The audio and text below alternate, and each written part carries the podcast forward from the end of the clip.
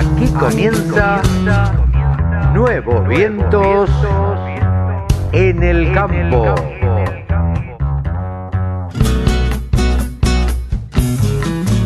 Hola, hola, hola, hola, ¿cómo los días? Buenas tardes, buenas noches, ¿cómo andan? ¿Qué cuentan? ¿Bien? Aquí estamos en una edición más de Nuevos Vientos en el Campo por la Radio del Campo. A través de www.laradiodelcampo.com transmitimos Nuevos Vientos en el Campo. Hoy tenemos un programa con cuatro invitados. Vamos a escuchar en primer término a Mónica Ortolani, que con ella vamos a charlar acerca de las nuevas resoluciones que está sacando el Banco Central de la República Argentina y que pueden llegar a afectar seriamente a los productores agropecuarios. Así que con, esa, con ella charlaremos de estos temas. Después vamos a hablar con Lucas Martínez de SADA. SADA, saben ustedes que es la Sociedad Argentina de Apicultores. Bueno, ellos tienen una serie de reclamos para hacer y con él, con Lucas, vamos a charlar de qué se trata todo esto.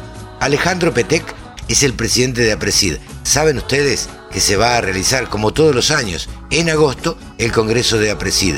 Él nos va a contar qué características va a tener este Congreso. Y por último, charlamos con un amigo, un amigazo, con Alejandro Guerrero, que nos va a contar la realidad, la realidad de Venado Tuerto, la realidad que se vive en muchas regiones del interior del país. Pero sin más pausa, sin más prisa, ya arrancamos esta edición nueva de Nuevos Vientos en el Campo.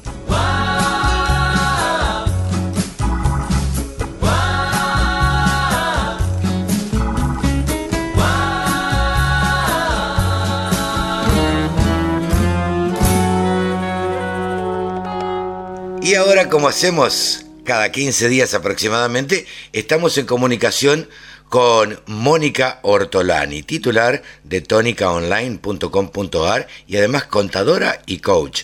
Hola Moni, ¿cómo estás? Hola Carlos, ¿cómo estás? Como siempre un gusto estar en tu programa.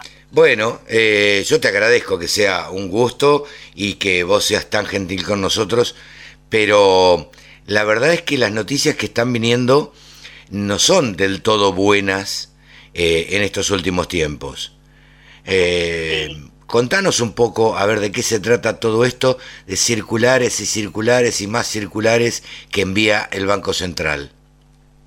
Bueno, están saliendo una serie de circulares que te digo, Carlos, o sea, que ya tener más tiempo para analizar toda esta información, por supuesto.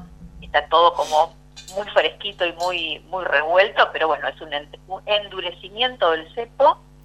Bueno, las, las, las empresas eh, no van a poder, eh, eh, digamos, si vos compraste dólar bolsa, sí. por otro lado estás importando, bueno, vas a tener que vender esos dólares, digamos, no, no a, tipo de cambio oficial. Pero ¿cómo te lo, vas a tener que vender?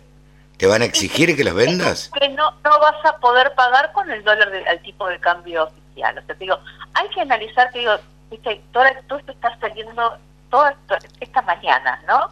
Lo mismo que si querés viajar al exterior, ¿no es cierto? Y eh, detectan que vos compraste dólar bolsa, bueno, vas a tener que pagar con dólar billete, no con dólar divisa. Ah, mira vos. Entonces van a endurecer que la gente no se guarda en el colchón ese dólar bolsa, digamos, o el que se que compró y que lo liquide en sus operaciones que vos hoy compras un pasaje o si tenés que pagar una importación, el dólar que pagas es el dólar divisa. Claro. Ahora. Entonces, bueno, esto va, va digamos, como que se endurece el cepo. También dicen que van a cortar la compra de los 200 dólares. Pero lo que más preocupa al hombre de campo es esta, cuestión de, bueno, a ver, eh, quizás nos estén exigiendo que vendamos el, grano, pero a cambio un plazo fijo con el cual vos eh, te, actualizan a dólar oficial o a grano, pero bueno, siempre a cotización oficial. Claro, pero acá... Son temas, son temas muy serios, y te digo, eh, no sé, hasta cuando analicemos bien toda la porque están saliendo una tras otra, que por ahí son eh, eh, comunicaciones eh, a que, bueno, van complementándose una con otra. Claro. Entonces, cuando salga esta columna en la emisión, quizás muchas de las cosas que estamos diciendo acá cambiaron o tengamos que revisarlas. Esta columna va a salir mañana, Moni, así que bueno, tan, tan atrás no, no va a quedar, pero digo, requiere, requiere también de más análisis. Totalmente. La cuestión de resumen es que más cepo cambiario, cierto? Y más restricciones quizá eh, también al, hombre de campo. Entonces esto ya, viste, es como que está tocando... Porque acá habría, eh, si se cumple esta resolución que acabamos de, de leer y que comentaba Salvador de Estéfano, eh, habría una, una doble imposición, o sea, al productor agropecuario lo obligan a liquidar la soja, ¿sí? Con lo cual la está, especificando. Totalmente. Y, y, por otro lado, te obligan de alguna forma a ponerla en un plazo fijo, eso que es el, el, el devenido de, de, de, esa venta, en un plazo fijo en pesos. En pesos ajustables por la evolución de los granos y también del dólar oficial. Claro. O sea que... El tema es que ellos necesitan más dólares, lo que no tienen es dólares. Claro. Entonces, bueno, vamos a ver, o sea, en qué termina todo esto. Eh, viste, es como que son todas cuestiones que, que, te sacuden, viste, y que, y que tenés que analizar bien eh, todo lo que pasa. Y bueno, como más hablamos más de una vez en una columna, hay que salir de la trampa granaria, agregar valor y convertir en otros en, en, otros bienes. Y entonces hacer canje. Eh, digamos, yo lo que voy es, eh, tratemos de convertir los granos en carne, en queso, en, en otra no en la comercialización del grano, porque es como que cada vez tenés, digamos, más más trabas, cada vez hay más cuestiones, digamos, que eh, podés seguir produciendo igual grano, por supuesto, es lo que te gusta, lo que te apasiona, lo, lo que tenemos, lo que sabemos hacer. El tema es también integrarnos con lo que cada uno tiene, cómo podemos hacer eh, algo distinto. Digo, porque bueno, de la producción a tu bolsillo, como ayer dimos una capacitación en, en agroeducación junto a Mariano Chegara y Ferrer, bueno, tenés de todos los controles, digamos, impositivos, órdenes administrativos, un mar, una maraña de impuestos, ¿no? que sabemos que nos llevan más del 70% de la renta de la, de la renta agrícola. ¿eh? Em, y después toda la gestión financiera, ¿no es cierto? Que sabemos que, vos imagínate que el, 70 al 80% de lo que el productor clava en la tierra es financiado. Sí, sí, totalmente. Entonces, ¿te acordás que en otras columnas insistíamos, califiquen el SGR, tomen los préstamos el 24? Bueno, el que hizo tiempo hacerlo, genial. El que no, ya también amanecimos con un aumento de la tasa al plazo fijo del 30, al 30%, con lo cual los, créditos van a aumentar, además de que ya se le, digamos, se le limitó el sector productivo, que si no vendían el 95% de la soja no pueden acceder a esos créditos. Claro. Entonces, eh, bueno, también es otra, el financiamiento es otra, otra pata totalmente importante en el productor agropecuario porque también se les lleva mucho de su rentabilidad. Entonces, desde lo financiero está, desde lo impositivo, ahogado, asfixiado, como si fuera el único que puede estar generando dólares para el, digamos, para, eh, para, para el fisco, y por el otro lado tenemos el barril criollo, donde a las petroleras eh, eh, le garantizamos el, valor del petróleo. Una locura garantizar el valor de poder de lobby y, digamos que el campo no tiene, siendo el principal generador de ganar, de, de Suponete que, que el gobierno decida efectivizar eh, estas circulares que están circulando. Me causó gracia quienes firman las circulares. Después tomate un minuto. Hay uno que es encargado de normas y el otro es encargado principal de normas. Una cosa, una locura. Pero bueno, eh, más allá de eso, que es una pavada, que es para crear puestos de trabajo en el Estado, eh, más allá de eso, digo, ¿qué crees, qué supones que puede llegar a, hacer el campo? Yo creo que el campo va a reaccionar. Ajá. Yo creo que el campo va a reaccionar de una manera, o sea, va, yo creo que se está cansando de, de ser el pato de la boda, creo que se va a manifestar. Bien se va a manifestar. Sí, es lo que pienso, ¿eh? Sí, sí, sí, totalmente. Creo que, que también, eh, digamos, quienes, quienes estamos en la actividad productiva, quienes no tenemos la suerte de tener un, un no sé, tampoco va con uno, ¿no? A la vez por ser, eh, digamos, estar recibiendo un cheque del Estado eh, a, fin de mes o, o subsidio, o sea, quienes sostenemos al Estado, porque el Estado no produce nada, el Estado se alimenta sí, sí. de lo que producimos de la actividad privada. ¿Mm? Totalmente. creo que con quien vos hablas, independientemente que sea del campo o no, también todas las pymes que están o totalmente asfixiadas, más que todas las que no pudieron abrir, reabrir sus puertas. Entonces estamos todos muy cansados. Sí, sí. Eh, yo creo que con respeto, con, como tiene que ser, pero eh, uno tiene que también empezar a, manifestarse un poco más y a escuchar la voz. o sea, nosotros queremos que le vaya bien al gobierno, es, lo que más queremos, pero también necesitamos eh, protestar, hacer escuchar nuestra voz. Totalmente. No es nada fácil producir y todos los riesgos que, porque el primero que arriesga es el productor agropecuario. Sin duda, sin duda.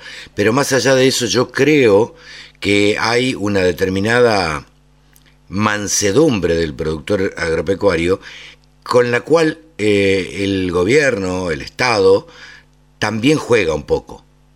También eh, me parece que especula con eso, como para, eh, o, sabiendo que, bueno, van a aguantar y, este, y, no van a hacer ninguna protesta y, van a seguir este, como hasta ahora. Yo creo que, yo creo que han tocado el límite. Yo creo que han tocado el límite que... Pero ¿cuántas veces... Un punto de inflexión se, se está cortando, o sea... ¿Cuántas veces dijimos que era el límite? Sí, puede ser. Yo noto que, que, muchas veces dijimos que era el límite, y esto, de esto no pasa, de esto no pasa, y sin embargo pasó y sigue pasando, lamentablemente. Esto en parte, eh, digo, eh, por responsabilidad por ahí hasta de la dirigencia, en algunos casos, de los productores que son mansos, este, la verdad es que no, no, no lo entiendo todavía.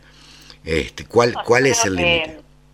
Yo creo que necesitamos manifestarnos, de, alguna manera eh, hay, hay, que manifestarse, o sea, llega un punto que en que se va a convertir. O sea, no soy política, te, hablo, digamos, desde, Pero desde, desde la emoción como ciudadana, como viste, ya llega un punto, viste, que es como que, bueno, como tiene que ser, con respeto, con diálogo, también cada uno desde su lugar ve las cosas distintas, pero, pero, pero tampoco no podemos seguir que las cosas nos pasen delante de la cara y seguir hablando siempre los mismos. Entre, porque entre nosotros nos entendemos. Sí, sí. Bueno, ha sido eh, un problema eterno del campo, eh, como yo se los he marcado muchas veces a los productores agropecuarios, es hablar eh, mirándose el ombligo. Digo, hablar entre nosotros y mirar entre nosotros y quejarnos entre nosotros. Ahora, no, no puede el campo, no ha logrado el campo llegar a transmitir, llegar a hacerle entender a un gobierno que, eh, que viven de ellos y que deberían facilitarle un poco más las cosas es que no se condice, yo digo, el, la participación económica que tiene el, campo en, la economía. De ninguna manera. Se condice con su poder de negociación.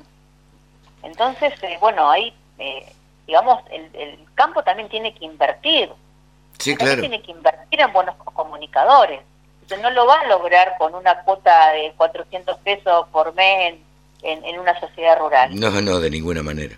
Está, o sea, eh, eh, también hay que invertir, hay que invertir en poder de negociación. Sí, sí, Para eso también hay que contratar buenos comunicadores. Lobistas. sí. Lobistas, que gente que, digamos, pueda negociar mejor estas cuestiones. Totalmente.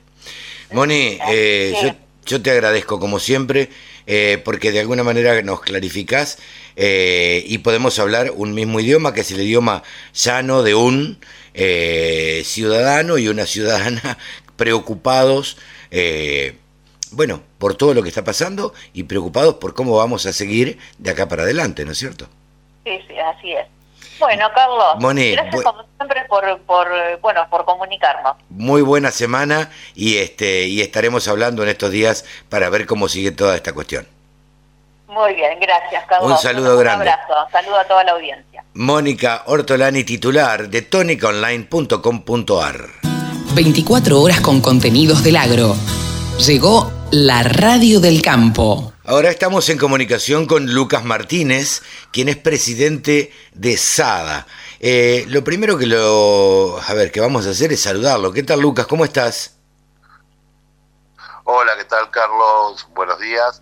Eh, acá estamos, bien, bien, bien. Bueno, en principio lo que tengo que preguntarte... dentro de la... Sí, dentro de lo que se puede y cómo estamos, ¿no?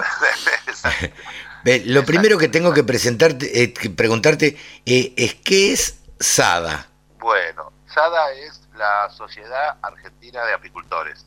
Sociedad Argentina de Apicultores, bien. De Apicultores. Eh, el otro día nos hacían llegar un comunicado acerca de las acciones que estaban llevando a cabo o que llevaba a cabo SADA y el, el comunicado estaba, decía, SADA impulsa acción colectiva por las abejas junto a más de 200 organizaciones de América Latina y el Caribe.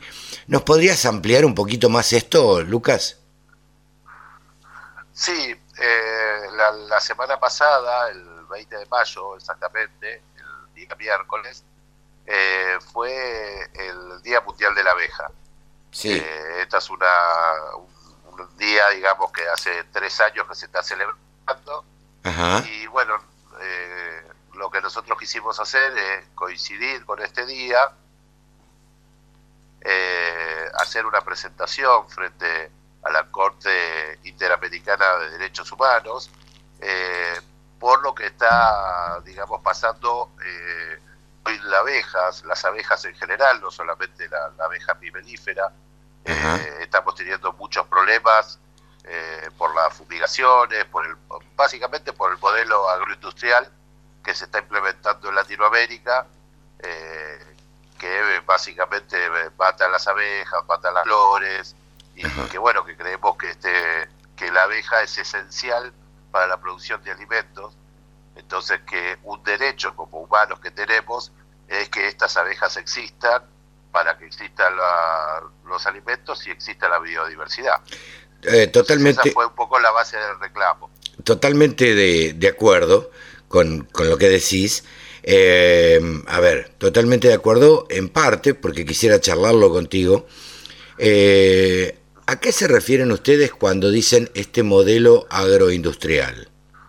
Porque el campo necesita tanto de las abejas como cualquiera justamente la semana pasada hacíamos una nota donde en Mendoza hay un, este, un señor que se dedica a la multiplicación de semillas y él, nos hablaba de 200 colmenas este, que no son de él, pero que sí son necesarias y las tiene adentro de su campo para que precisamente realicen la polinización, ¿no? O sea que Así es. El, sí, sí, sí, sí, sí, el productor agropecuario me da la sensación que tiene clarísimo que necesita de las abejas. Por eso no es que no me cerraba y quería charlarlo con, con algún dirigente que supiera del tema. Este, ¿Por qué se habla de, de, este, de agroquímicos? ¿Por qué se habla de, de, de un modelo este, eh, como que el campo fuera, a ver, por ahí yo estoy interpretando mal y, tenés todo el derecho en corregirme, como que el campo estuviera en contra de las abejas. Y a mí me parece que esto no es así. No, pero yo no creo que esté, eh, a ver, primero no creo que el campo esté en contra de las abejas y, y menos los productores agropecuarios. Ok. Ahora, si, eh, eh, si vos tenés un campo de 800 hectáreas y se sí. 750 entre soja, maíz y trigo y estás aplicando litros y litros de glifosato para que solamente vengan las variedades que vos vas a tener, eh, yo, yo como apicultor no puedo estar en ese campo y las abejas naturales y los insectos naturales que están en ese campo le va a pasar lo mismo y van a tener o que emigrar o van a morir, porque el tema es que no va a haber ningún tipo de florcita que ellos puedan comer. Claro. Entonces, todo modelo, y esto es, es, sencillo, si todos, eh, digamos, fuéramos exactamente iguales, tendríamos todos los mismos problemas. Sí. Entonces, cuando vos, cuando vos sembrás extensivamente cualquier cultivo sin importar algún equilibrio, eh, lo que vas a hacer es diezmar todos aquellos insectos que no pueden convivir con este sistema. Ok. Eh, ¿Entendés? O sea, a ver, el, hay, a ver, lo que nosotros planteamos es que hoy hay otros modelos productivos que son mucho más amables y equilibrados que el modelo típico de eh, trigo, trigo, soja, maíz o trigo o cebada, soja, maíz. O sea que son esos son modelos con muy poca biodiversidad, con un alto uso de agroquímicos por hectárea y bueno, y en, muchos casos con el uso de, de, una, de sustancias insecticidas que son muy fuertes y que verdaderamente eh, no solo matan, sino que eh, en algunos casos no las matan, pero las desorientan a las abejas y hacen que las abejas no puedan volver a, la colmena. ¿Y cuál sería? Ok, ¿y cuál sería la, la, propuesta de, de, ustedes? ¿Cuál, ¿Qué consideran que, habría que hacer eh, para poder seguir alimentando al mundo, para seguir eh, teniendo el productor agropecuario la rentabilidad que tiene y para, eh, digamos, seguir exportando y que un país se mantenga con las exportaciones de, este, de soja, maíz, trigo y demás? Bueno, en principio yo creo que lo, lo, lo, esencial acá es discutir, eh, digamos, cómo vamos a producirlo, ¿está? Porque el tema es que si vos, a ver, yo siempre pongo este ejemplo que uno parece medio pavo. Si yo tengo un campo en donde por mi accionar yo le mato a mi vecino eh, su ganado, es imposible que ese vecino en algún momento saque ganancia. No, no, claro. Es lo que nos pasa exactamente a nosotros. Entonces yo creo que lo que tenemos que buscar es modelos mucho más amigables con este ambiente que hoy no lo están siendo.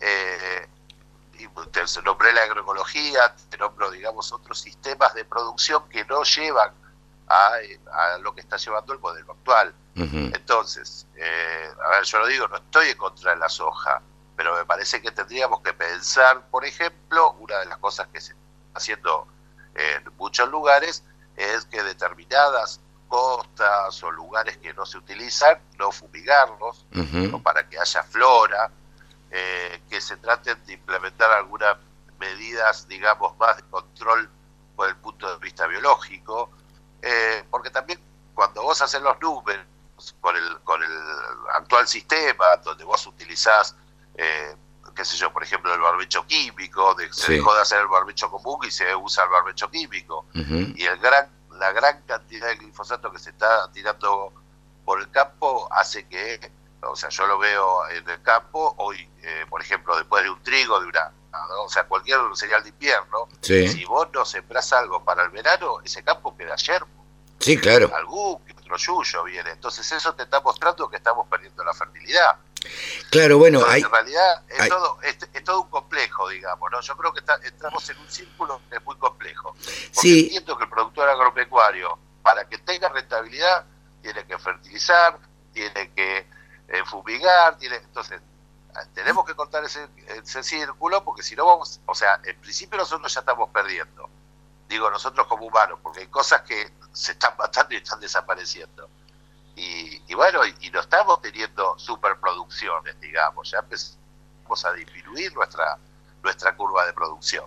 Eh, y, también nuestra, y nuestra curva de, de, eficiencia económica, porque antes vos cuánto usabas de agroquímico por hectárea y cuánto está, o sea, cualquiera, eh, ustedes que están más en el campo, cuánto usaban hace 10 años de glifosato por hectárea y cuánto usan ahora. No, no, sí, segura, seguramente eh, tal vez ahora se use más. Eh, hay una tendencia a, dejar el, uso de agroquímicos y, este, y usar otro tipo de, este, productos que, que dañen menos la tierra, o mejor dicho, que dañen menos la flora, la fauna y los animales. Ahora, te pregunto esto porque no lo sé y porque mm, eh, nos interesa charlarlo. Eh, vos representás, sos el presidente de SADA. SADA es, la Sociedad Argentina de Apicultores eh, de la Argentina. Exactamente. ¿Cuánto produce la Argentina de miel? Y aproximadamente la producción anda dentro de las 80.000 toneladas, eh, porque, te, a ver, nosotros lo que tenemos muy claro son las cifras de exportación. Ah, no ok. tan claro en la producción en sí, ¿por qué? Porque en realidad, como muchos pequeños apicultores y medianos apicultores a veces comercializan su propia miel por el sistema informal, eh, no, eso no queda, digamos, tabulado en ningún lado. no está, claro. Eh, hay, hay una presunción de que aproximadamente el 20% de lo que se produce se consume dentro del mercado interno.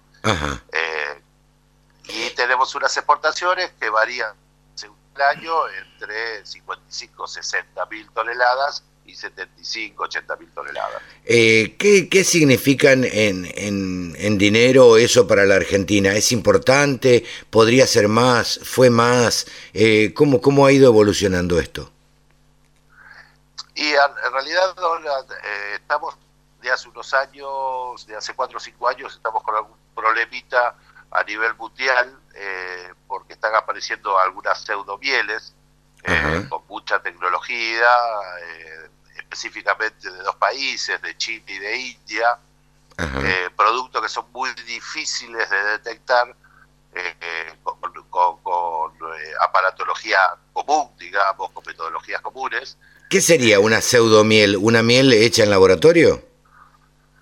Y algo así, digamos, ya más que laboratorio, son grandes, eh, a ver, es un proceso similar eh, al jarabe de maíz de alta fructosa, sí. eh, que en este caso en casi todos lados se utiliza en base a maíz, eh, lo cual es muy rápido detectable dentro de la miel del de maíz de alta fructosa, porque proviene justamente eh, de un cereal. Uh -huh. En el, bueno, en el caso de este nuevo compuesto está hecho en base al arroz y en realidad no es tan fácil distinguir y por otro lado lo que hace que en realidad es no largar el producto 100% puro de esto de jarabe de arroz, sino que es mezclado con miel, con lo cual hace que cada vez sea más difícil detectarlo. Eh, poder, claro, detectarlo. Se hace con una con, se hace con un equipamiento que es muy específico, pero digamos esto va digamos, la, la, la, parte tecnológica para detectar este tipo de fraudes eh, va siempre más lenta que la parte que genera los fraudes. Claro, sí, sí, sí, en general. Este... Bueno, y eso lo que hizo es que en los últimos 5 o 6 años nosotros los precios se hayan eh, desplomado y, y, y, bueno, que, que tenemos, tenemos, digamos, eh, con algunos problemas eh, en cuanto a, a los valores de la miel, para que te des una idea, hace cinco años atrás el, el, la tonelada de miel en el mercado internacional estaba pisando los 3.700 dólares la tonelada uh -huh. Y bueno, llegamos a tener eh, 2.000 dólares la tonelada hace dos años atrás. Claro. ¿no? Eh, ahora de a poquito la tendencia se va revirtiendo porque bueno, de a poquito se van poniendo determinadas medidas como para que eh, qué sé yo, Estados Unidos, los apicultores presionaron y están eh, actualizando su equipamiento para ver eh, las mieles que entran, Europa de a poquito también está haciendo lo mismo, con lo cual se va recuperando la miel argentina, que es el, o sea, Argentina es el segundo exportador en volumen, pero el primero en calidad, digamos, ¿no? Ajá. Eh, ¿El primero en calidad en el mundo, Lucas? Perdón, perdón. ¿El primero en calidad en el mundo? Sí, Ajá. en la exportación sí. Ajá. Porque, bueno, la miel argentina lo que tiene a diferencia de otras mieles es que es 100% trazable. Vos agarras un tambor eh, en Europa o en el puerto de Buenos Aires, el tambor tiene un código de barras, uh -huh. eh, vos, eh, digamos, logueás ese código de barras, lo entras dentro del sistema de Senasa y automáticamente te dice que produjo el, el envase, en qué sala de extracción se hizo la, se extractó la miel, de qué apiarios provenían, de qué apicultor, eh, y toda la línea, digamos, eh, trazable desde, el, desde ese tambor hasta que se produjo, digamos, ¿no? Claro. Y eso le da un valor agregado porque aparte miel, digamos, no tiene ningún tipo de procesamiento, solamente es miel pura. Eh, se decanta, claro, o sea, no tiene ningún, eh, no tiene no, ningún aditivo, ningún procesamiento en el medio que vos necesites hacer, de sacar la humedad o de ponerle algo, de lo que sea, o sea, es como viene del campo solamente por métodos físicos se extracta, digamos. ¿Un apicultor eh, puede vivir tranquilamente de, de, su producción hoy en día? Sí, hay que tener, digamos, bueno, hoy en día tenemos el mismo problema que todo el sector agropecuario, ¿no? No, no, bueno, está claro. a un dólar y pagamos a otro. Sí, sí. Eso es, es así. Y cuando la brecha es más grande, más complicado es. Sí, sí. Pero en realidad un poco la, o sea, hay muchos apicultores que viven de la apicultura, ¿no? Eh, pero para eso tenés que tener por encima de 600, 700 colmenas. Claro. Eh, y no hay muchos que las tengan. En realidad, y hay, hay, hay bastante, digamos que hay cerca de un 40% que tiene ese número. Eh, depende mucho dónde te ubiques, la zona pampeana, o sea, la provincia con mayor cantidad de colmenas es la provincia de Buenos Aires, eh, con la mayor cantidad de apicultores, inclusive con muchas colmenas que son de la provincia de Buenos Aires, pero están en otras en otras provincias. Claro. Y la zona pampeana, eh, por excelencia, entre Río, Santa Fe, Córdoba, La Pampa y Buenos Aires son, digamos, como las provincias de gran apicultura. Hace varios años, y por, por este tema de justamente del límite agropecuario, cómo se está trabajando, hubo una migración eh, a otros lugares y hay un desarrollo grande, por ejemplo, en Chaco, en Corrientes, en Tucumán, en Mendoza, se empieza a haber un desarrollo más grande de la apicultura de lo que se venía dando.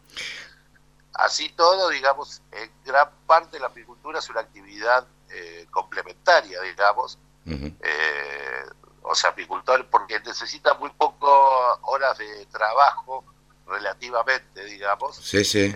el hecho de el hecho de que las abejas eh, prácticamente se mantengan solas, o sea, que convivan con la naturaleza, eh, no da el plus de que uno no tiene que ir todos los días a darle de comer. No, no, claro, sí, sí, no es un animal, una vaca este, que tiene que comer todos los días o, un animal de corral, un ave de corral. Eh, te pregunto, ¿cuántos tipos de, de miel hay? ¿Como flores hay o no?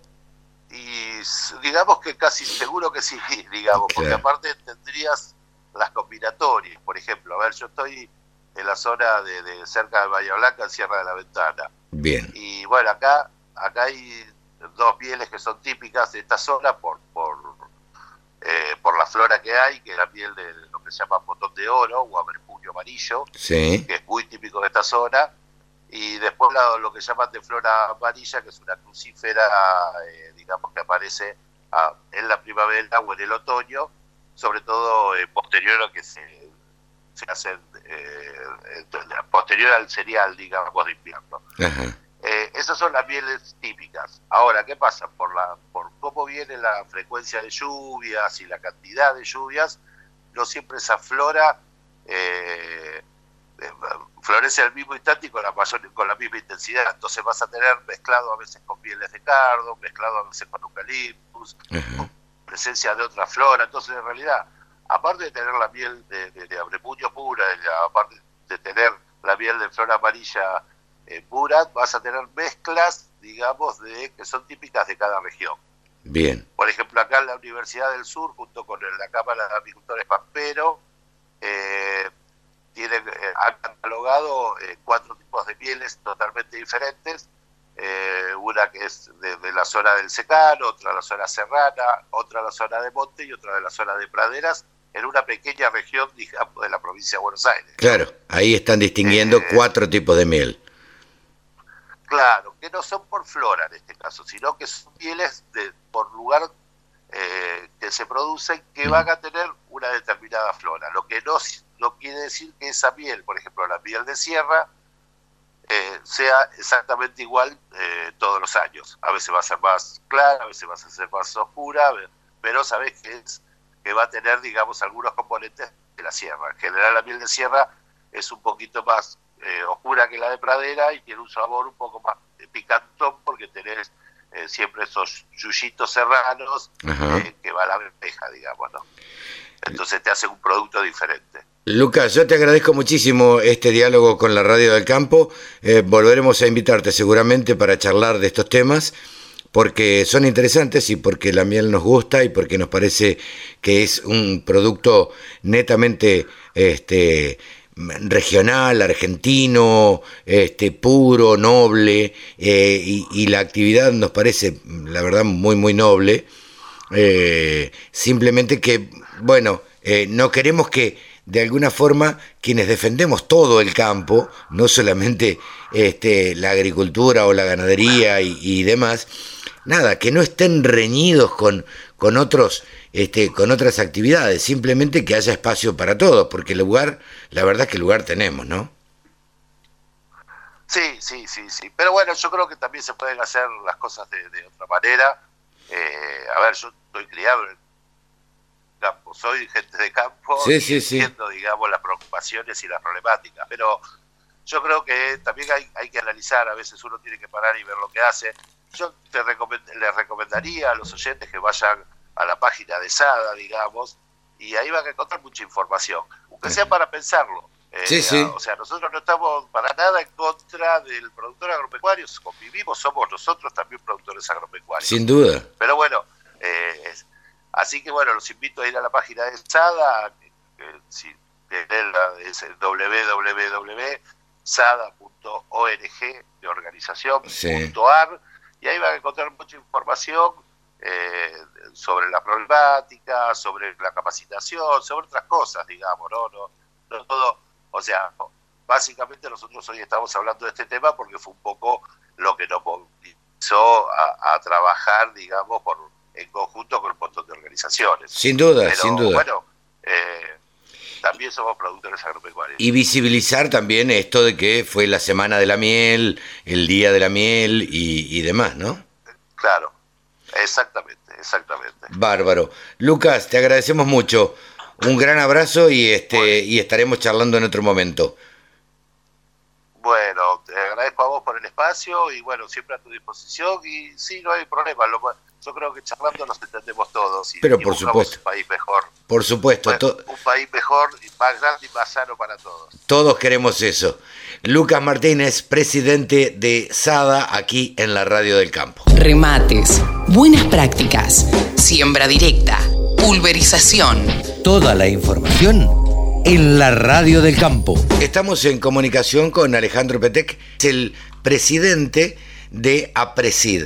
Hola Alejandro, ¿cómo estás? Buen día. Hola Carlos, buen día. Un gusto escucharte y tener la oportunidad de, de bueno, de contar estas cosas de, estas novedades. Bueno, eh, a propósito, hicieron una reunión para la prensa eh, respecto del Congreso de APRESID, Congreso que se lleva a cabo todos los años eh, y que tiene una concurrencia masiva para el sector agropecuario, marca de alguna manera un antes y un después dentro de las actividades del agro. Digo, viene Expo Agro, viene eh, otra exposición agroactiva, la rural, y uno sabe que después de la rural viene a Presid. Eh, se haga donde se haga, viene a Presid y así está marcado el calendario. Contanos este año cómo se dan ante todas estas circunstancias, Alejandro. Bueno, tal cual, mira, es, la misma, esa es la realidad y nosotros eh, sabemos que el aporte tecnológico que hace el, Congreso nuestro eh, sirve para que todos los que estamos en el tema y, la comunidad agroalimentaria en conjunto nos pongamos, eh, vamos, hagamos una actualización de, de toda la situación, tanto que tiene que ver con el ambiente, con los sistemas productivos, con eh, quienes reciben eh, nuestro trabajo, que son aquellos que, demandan los alimentos, como quienes este, la agroindustria que, procesa, en fin, hay múltiples actores y miradas que se convocan en nuestro Congreso y tratamos de hacer el aporte de conocimiento, de, puesta a punto de, conocimiento lo mejor que, que podemos y convocando este, disertantes del extranjero, teniendo espacios de co-creación de conocimiento en conjunto, poniéndonos a charlar entre nosotros después de las charlas, etcétera. Bueno, hay todo un, hay toda una movida que la consideramos fundamental para el quehacer de, del campo argentino, De, la agroindustria en conjunto. Entonces, eh, a pesar de la pandemia, este, pensamos y tomamos la decisión de, bueno, frente a esta dificultad, encontrar un camino innovador, eh, que es un congreso virtual, que no es lo mismo que la transmisión por streaming de eh, que veníamos haciendo ya por otra parte de las charlas, o sea, las charlas antes se daban en un taller, en una plenaria, etcétera, y se, se filmaban y, si una persona en cualquier parte del mundo las podía estar viendo en el mismo momento. Totalmente. Pero eso, esa transmisión por streaming era transmitir lo que estaba pasando.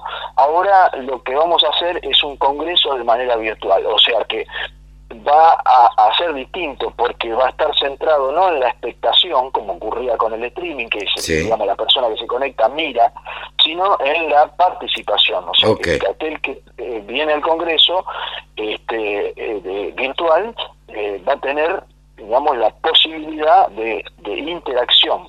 Y ese es el, la clave este una de las claves que tiene que ver con, con este nuevo formato. Entonces en agosto mantenemos la agenda porque creemos que es necesaria para, para, para toda la industria nacional, para todos nosotros, y este, viendo cómo está la situación le damos un formato eh, virtual. Ahora, esto a su vez nos otorga un aprendizaje a, cada uno de nosotros como, como asistente, porque vamos a tener que hacer una reingeniería nuestra de, cómo asistir a un congreso de otra manera, este, también nos, nos permite que en adelante ese aprendizaje nosotros como, como APRESID, como organización, como asistentes, todos este, alcancemos un aprendizaje que nos permita participar en, en los próximos congresos en forma mixta, o sea, que puede haber eh, presencial. La gente, digamos,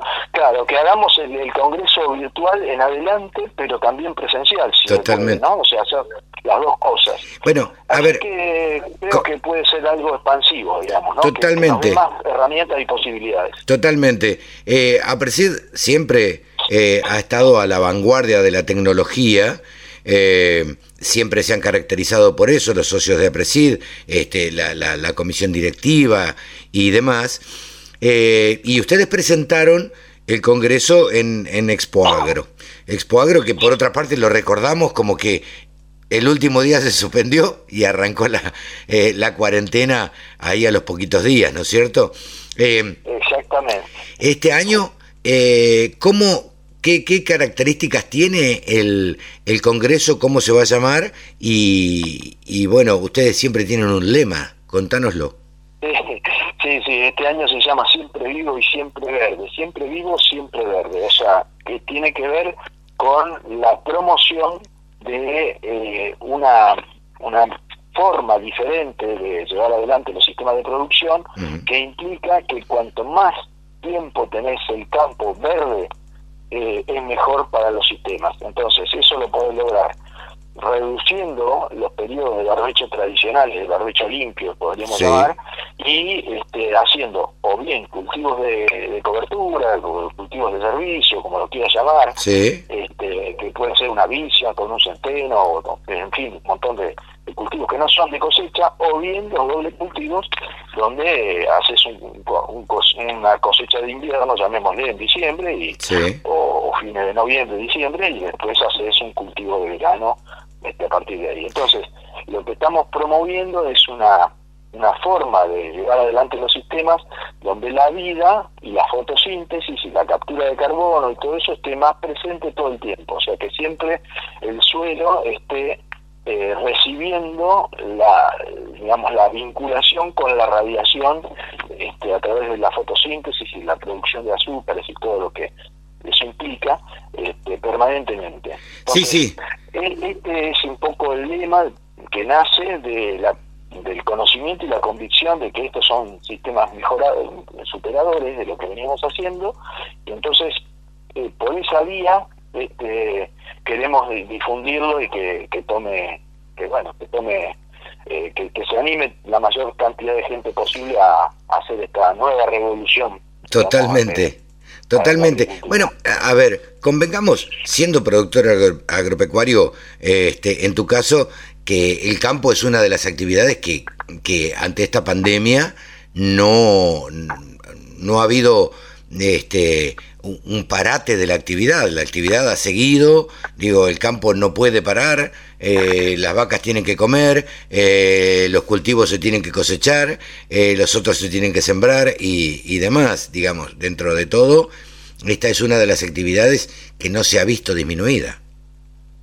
Exactamente, exactamente. Nosotros, eh, si bien hemos tenido dificultades, como todo el mundo, imagínate que hoy un camión para trasladarse no, no, lo está haciendo de la misma manera que antes, un productor incluso tiene por ahí dificultades para ingresar a una provincia o a otra, en fin, o sea, hay algunas dificultades, pero son menores comparando con otros este, rubros de la economía que, están totalmente afectados. Sí, sí. Eh, por otra parte, bueno, eh, sabemos que dependemos de, la alimentación, eso no, es, algo, digamos, primario, y por otra parte también que nuestro país requiere de, bueno, de, de, no perder la cosecha, ¿no es cierto? Si, si, si la cosecha no se hace, este, vos lo sabés muy bien, bueno, se termina cayendo todo al, piso y, no se puede levantar. O sea, no, no, bueno. queda otra que, salir a hacerlo. Hay que cosecharlo. Para siembra, ¿no? Hay que cosecharlo.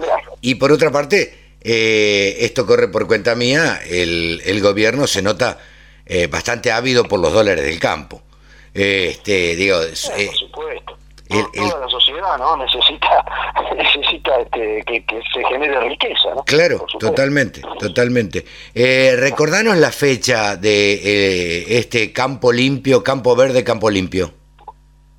Eh, es este, siempre vivo siempre verde. Siempre vivo. el 18 de agosto 18 de agosto eh, va a tener dos semanas de duración. Eso, eso es una cosa que no te aclaré. Ah, mira. muy importante. Va a tener dos semanas. ¿Por qué? Porque eh, nosotros antes lo hacíamos en tres días, ¿no es cierto? Sí. En tres días que vos arrancabas a las 8 de la mañana y te ibas como a las 6, 7 de la tarde. Sí. Ahora, esto frente a una computadora y sentado no lo puedes hacer. O sea, lo podés hacer, pero no, no está bueno. Sí, sí, sí. Es una propuesta que no queremos hacer tan tan este, exigente. Sí, tanta pantalla. Vamos a un intervalo, claro, pero tratamos de mantener la misma oferta, o sea, la oferta va a ser o igual o mayor que antes, en la cantidad de charlas y demás, pero más distribuidas en el tiempo. Entonces, la primera semana va a ser una semana de interacción y de aprendizaje en el uso de la plataforma y de interacción con, con un montón de propuestas. Y la segunda semana, que arranca en la semana del 24, este, ahí eh, tenemos una, una semana donde están las charlas propiamente dichas y que van a arrancar de, de 8 a 12 y de eh, 3 de la tarde a 7. ¿Cuántas? Te quedan 3 horas al mediodía que podés hacer eh, tanto descansar, almorzar o este, hacer algún trabajo, de manera que podés asistir al Congreso y a su vez hacer tu, tu, vida más, más, normal. Sí, sí, las actividades normales. Eh, ¿Tuvieron que eh, adaptar alguna tecnología especial o, o, digamos, no sé, digo, ¿tienen una tecnología propia? Sí, es una tecnología eh, no no solamente propia, digamos, es una tecnología combinada. O sea que va a haber eh, una, una plataforma, eh, digamos, que va a, a servir, o sea, utilizada para ciertas ciertas acciones dentro del, del, devenir del Congreso y otras plataformas concomitantes que van a estar vinculadas con esto. O sea, no hay una plataforma que pueda satisfacer, eh, eh, digamos, hoy ya hecha, enlatada, podríamos decirle, a, medida para, para este Congreso. Así que tenemos que hacer una combinación de tecnologías. Estamos, estamos justamente, este, bueno, logrando esa combinación de tecnologías y creo que va a ser una experiencia eh, interesantísima por, lo múltiple, porque te va a permitir que incluso vos tengas, o puedas hacer una entrada y una salida más porosa, si se quiere, al, al, evento en sí que puede ser la charla. Claro. ¿Qué quiero decir con esto? Que vos, por ejemplo, vas a poder ir teniendo quizás la charla vista desde antes o opiniones del disertante desde antes y que después puedas mantener diálogos por terminada la charla, puedas continuar en diálogo vía chat o vía, este, digamos, distintas plataformas de intercambio y, ese, y esos diálogos alimenten la, eh, llamémosle la interacción con ese disertante. Entonces, eh, finalmente la, experiencia, eh, y, después traducida, que la pueda poder mirar todas las personas, este, se, se, vuelve algo más, más intenso y más con, más posibilidades de alcanzar un nivel de conocimiento más altos, ¿no? Que, asistir y irte de la charla, digamos, ¿no? en forma presencial. Esto va a ser más, este, más, más completo, va a tener más información. Siempre vivo, siempre verde, eh, yo creo que va a, de alguna manera, a obligar, ya creo que esta pandemia ha obligado a aquellos productores agropecuarios que no se avenían del todo a la tecnología y, digo, me parece que a estar mucho más pegados al teléfono, a la computadora eh, y, y ahora para no perderse el Congreso va a haber que ponerse a tono, ¿no es cierto? Y sí, yo creo que hoy, como vos decís, el productor se está usando, o sea, el celular lo usa todo productor. Sí, sí. Eh, el celular hoy eh, se miran muchas cosas, se está ya, o sea que solamente el celular eh, es ya una pieza muy amigable para la mayoría de los productores. Bueno, está el que tiene ya una tablet, el que tiene una, una notebook o, una computadora este, de escritorio, de cualquier manera, cualquiera de esas cuatro formas lo va a poder seguir. Así que eh, y, va a ser amigable. Y además no solo que va a ser amigable, sino que como esta entrada de la primera semana, eh, la persona que quiera asistir se va a poder entrenar. Eh, sencillamente, digamos, no, no, eso tampoco una cosa muy complicada, pero es decir, miren, está acá, usted si quiere hacer una pregunta al disertante lo puede hacer de en este lugar, todo eso va a tener este, un, una ayuda que, le va a resultar en la primera semana, o sea que cuando entre a las charlas en la segunda semana, no se sienta que, uy, ¿ahora qué hago? No, no, sí, sí, sí. ya va a estar, ya va, ya va a estar entrenado de la primera semana. Eh, Exactamente. Ale, te agradecemos como siempre esta participación en la Radio del Campo, le deseamos el mayor de los éxitos y bueno, y allí estaremos participando seguramente a través de una pantalla, de una computadora, de este Siempre Vivo, Siempre Verde, en agosto, el Congreso de Apresid. Bueno, muchas gracias Carlos y sí, por supuesto que nos vamos a, ver y a tener diálogos ahí durante, durante el Congreso sin duda. La radio del campo ahí va a estar presente. Un gran abrazo Alejandro. Un abrazo grande también y bueno, gracias de vuelta por el llamado. Alejandro Petec, presidente de APRESID en la radio del campo. Con un solo clic, descarga la aplicación La Radio del Campo. Después, solo tenés que ponerte a escuchar tu radio. Alejandro Guerrero es uno de los que hacen eh, un poco la radio del campo, porque tiene un programa que se llama Y del trabajo del hombre, desde Venado Tuerto, que se emite casi desde los comienzos de la radio del campo. Y estamos en comunicación con el conductor, con Alejandro. Hola Ale, ¿cómo te va? Buen día, Carlitos, buen día a todos. Muy bien, gracias a Dios, muy bien, en medio de todo esta, este marco que, que nos compromete a todos, pero ese compromiso también tiene que ver con las ganas de tirar para adelante y afrontar lo que venga de la mejor manera posible, ¿no? Es que no queda otra. Estamos vivos, por supuesto, pero Carly, aunque parezca un lugar común, yo quiero darle valor a esto. Estamos vivos, estamos hablando, nosotros con la bendición de que estamos trabajando para mucha otra gente que lo necesita y tomando información de un gran sector que también está vivo y activo. Entonces, tenemos que tener un mensaje positivo sí o sí. Totalmente, totalmente. Siempre tratamos de, también desde la radio del campo, de, dar un mensaje positivo eh, frente a esto que nos toca vivir hoy eh, y que no sabemos cuándo termina, cómo termina. Eh, está claro que está claro que cuando termine no va a ser todo igual. No, no, esa nueva normalidad de la que tanto se habla y que yo no, la verdad que como, como término no, no, lo puedo definir del todo, pero de tanto se habla de ella, eh, nos vamos a tener que, que, acostumbrar. Es, mira, es un paso de la historia el que estamos viviendo. Totalmente. Hay que tomarlo así, hay que tomarlo así con, con, esa, con esa responsabilidad también, ¿no?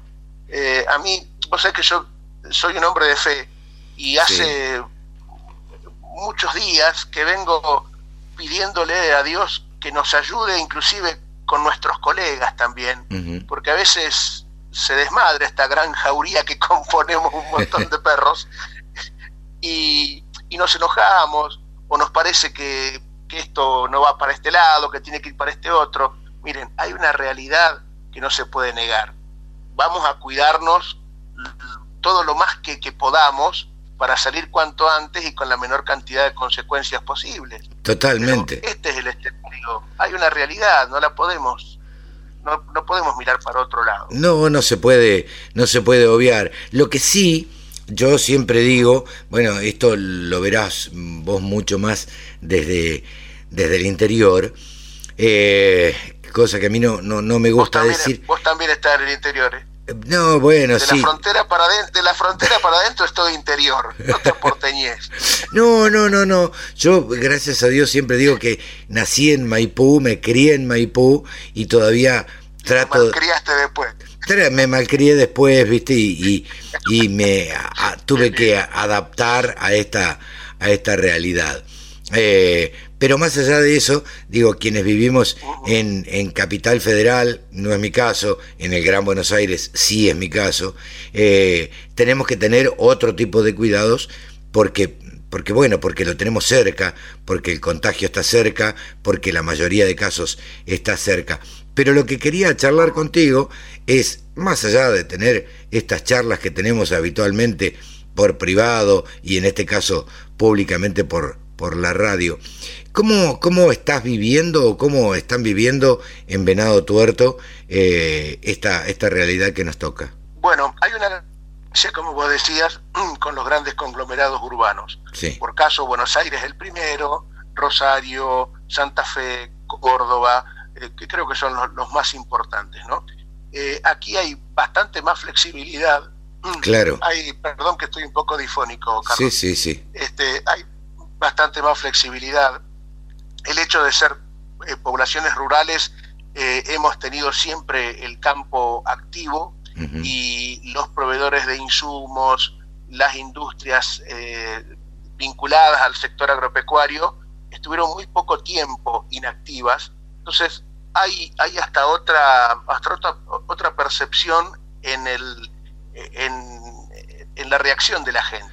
Sí, y en, comercios, en la economía también. Los comercios Sí, por supuesto, ni hablar, ni hablar. Eh, acá la, yo siempre hablo del Parque Industrial de Venado Tuerto, que yo lo admiro, tenemos casi 100 empresas, 100 industrias instaladas allí, eh, y te podría decir que el 80-85% están activas, y eso también ayuda, ayuda muchísimo. Claro. El comercio por ahí, por ahí tiene otro impacto, porque, bueno, la venta de ropa todavía no funciona, las zapaterías tampoco, eh, bares, hoteles, todo eso se vio con, un poco más de restricciones, ¿no? Pero en general hay un movimiento, no te voy a decir normal, pero que se ve que hay gente en la calle. Ahora, sí debo, debo decir algo, desde el primer día hasta, hasta hoy, el horario de las 5 de la tarde, bueno, ahora en algunos rubros se extendió hasta las 19, eh, se cumple a rajatabla. ¿eh? Bueno, eh, al comienzo, cuando llegaba a las 5 de la tarde, no quedaba nadie en la calle. Claro, yo hablaba con mucha gente del interior y a las 5 de la tarde en, en muchas ciudades, no sé si será el caso de, de Venado Tuerto, pero suena la sirena de los bomberos y a partir de ahí todo el mundo adentro. Sí, sí. Bueno, acá también suena, la, sirena acá se utiliza de manera simbólica, tienen otro sistema, pero se utiliza de manera simbólica, pero igualmente suena y los que están cerca la, escuchan, pero, pero claro. suena. Claro, claro, claro. Eh, el trabajo para, para muchos de nosotros, eh, la verdad es que no, no ha cambiado demasiado. Hemos seguido, seguido trabajando desde nuestras casas, utilizando este, toda la tecnología, pero esta semana la verdad es que noté, eh, ya desde hace dos semanas, en que hubo un montón de charlas, un montón de reuniones que se dieron no normalmente, sino se dieron de forma virtual, pero se realizaron. No es que se postergaron o no se hicieron o, o, eh, no se van a hacer. Digo, por caso, eh, el Congreso de APRESID, que fue anunciado esta semana. Así es. Bueno, hay muchísima actividad, de, no solamente de la APRESID que vos estás citando, hay actividad del IPCBA, hay actividad del INTA, empresas eh, particulares que están haciendo seminarios, ofreciendo alguna otra instancia de capacitación, siempre utilizando las plataformas virtuales. Y Carlos, me parece que eso, eso sí que llegó para quedarse. Totalmente. Porque, porque si bien es otro tipo de organización y por ahí va a haber que seducir de otra manera al, al sponsor siempre necesario, pero te, te configura otra inversión al, al momento de convocar a la gente. Eh, y vos tenés prácticamente la misma posibilidad de desarrollar temas y mirarlo desde, tu casa, desde tu oficina, como quieras, y la riqueza que uno puede obtener de esos, de esos de esas instancias no, no cambia. No, no, no. eso, eso sí marcó un hito realmente en, en, la historia de la comunicación, ¿no? Yo creo que cuando volvamos a la normalidad, como, como decimos, va a ser una nueva normalidad, va a ser una normalidad distinta, eh, donde creo que, eh, a ver, más de un evento se va a realizar en forma virtual por un montón de razones, sobre todo por los costos. Eh, Totalmente. Mira, te voy a dar un caso puntual, si me permitís, de una de las empresas que yo asesoro, vos sabés, Forbio, sí. que es tiene sede en Brasil, en Paraguay, en Bolivia, en Argentina y en Georgia, en Estados Unidos. Eh, hubo, ya hubo dos, dos seminarios en la web. Y decían los responsables de la firma, cuando se hacían reuniones a campo, en cualquier lugar, en Argentina, en Bolivia, donde sea, en Brasil, vos juntás 200 personas y hacés una verdadera fiesta, porque decís, qué manera de venir gente. Claro, claro. Y ahora, ahora esas convocatorias tenés 600 personas siguiéndolo que también te hacen preguntas y te evitas un montón de, otras instancias. De costos, sí, sí. que, generan costos, la movilidad por sobre todas las cosas, el viático, todo eso creo que ya no cambia más. No, no. No, no, no, eso, eso llegó para quedarse. Me parece que las empresas van a, a entender que de esta forma también se puede hacer, eh, también se pueden capacitar eh, y, bueno, eh, ahorran un montón de dinero, un montón de costos, un montón de movilidad, como vos decías, este, y, y ha llegado para, para quedarse. ¿Será que, que esta pandemia nos apuró en la tecnología? Y sí, nos, nos hizo hacer unos cuantos mover unos cuantos casilleros, las fichitas de golpe. Lo que sí, lo que sí me interesa eh, remarcar, Carlos, es que siempre es necesario capacitarse para dar este tipo de servicio. Sí, claro. Porque no es cuestión de ahorrar por ahorrar, y vos sabés que hay algunos amigos empresarios que eh, la billetera, la billetera la tienen soldada literalmente. Y te dicen, no, esto no, porque No, no, no lo barato sale caro. Recuerden eso que lo decían ya nuestros abuelos. Lo barato sale caro. Así que la especialización, la especialización siempre. Sí, sí, sí, y la tecnología y la capacitación permanente es lo que nos va a llevar este, a, bueno, a sacar adelante eh, todo lo que tiene que ver con, con, el campo y con otras actividades también que se realizan este, eh, mediante plataformas virtuales, ¿no es cierto? Desde luego, desde luego. Vos decías al comienzo que eh, estamos accediendo, gracias a Dios, a la tecnología hace mucho tiempo, los medios y los trabajadores de medio, pero tienen que entender los, los que nos usan, porque para eso estamos, que también hacemos inversiones nosotros en equipamiento y en capacitación.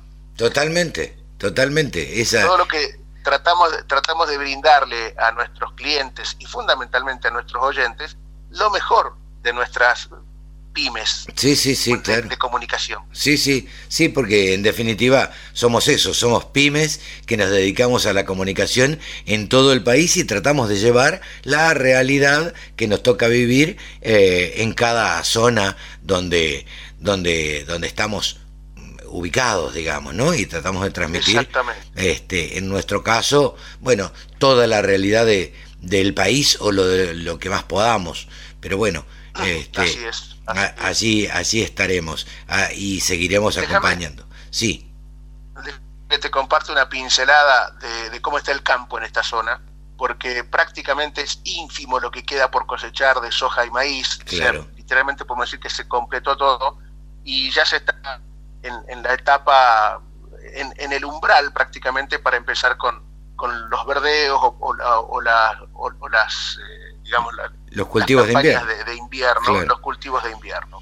Eh, algunos ya han comenzado, otros están todavía en, época de barbecho, pero bueno, estamos ahí al límite, un par de días más pueden tirar tranquilamente y eso se está desarrollando con, con total normalidad. Eh, sí haría falta un poquito de agua. Claro. Los perfiles están buenos, pero un poquito de agua no, no vendría mal. Está bien, bueno, pero eso, eh, más allá de la pandemia o no, digamos, hubiera sucedido lo mismo.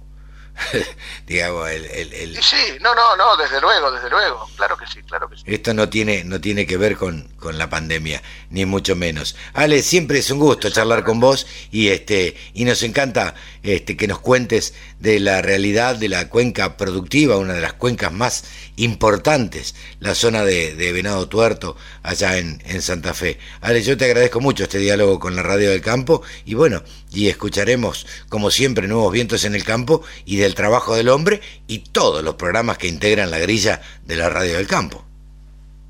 Aquí, gracias a Dios, se está imponiendo, eh, hay mucha gente que, le escucha, bueno, te lo hago notar cada vez que puedo y, celebro cuando la gente en la calle te dice, che, muy lindo, me gustó esto, de aquello, hasta por ahí che, el salteño, porque hablan de, Belisario, por ejemplo, en su programa.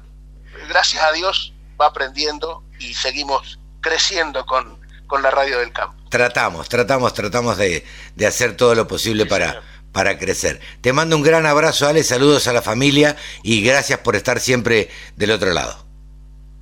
De igual modo, Carlos. Hasta luego. Y no faltará demasiado tiempo para que nos comamos un buen asado como, como has invitado. Debo ser este, realista y decirle y contarle a la audiencia que tenemos un asado prometido allá en Venado Tuerto las puertas están abiertas. Gran abrazo, Ale. Igual, hasta luego, Carlos. Alejandro Guerrero desde Venado Tuerto. Y hasta aquí llegó esta edición de Nuevos Vientos en el campo por la radio del campo. www.laradiodelcampo.com. Si no, usted puede bajar la aplicación a su celular o a su tablet. Baja la aplicación y nos escucha a través de esa aplicación. Todas las plataformas están disponibles en la radio del campo. Si no, puede leernos en LinkedIn, puede leernos en Twitter, puede leernos eh, en Instagram, en fin, en todas las redes está la radio del campo. Nos despedimos hasta la semana que viene, hasta el próximo sábado y domingo en que estaremos en una edición más de Nuevos Vientos en el Campo. Chau. Que lo pasen bien.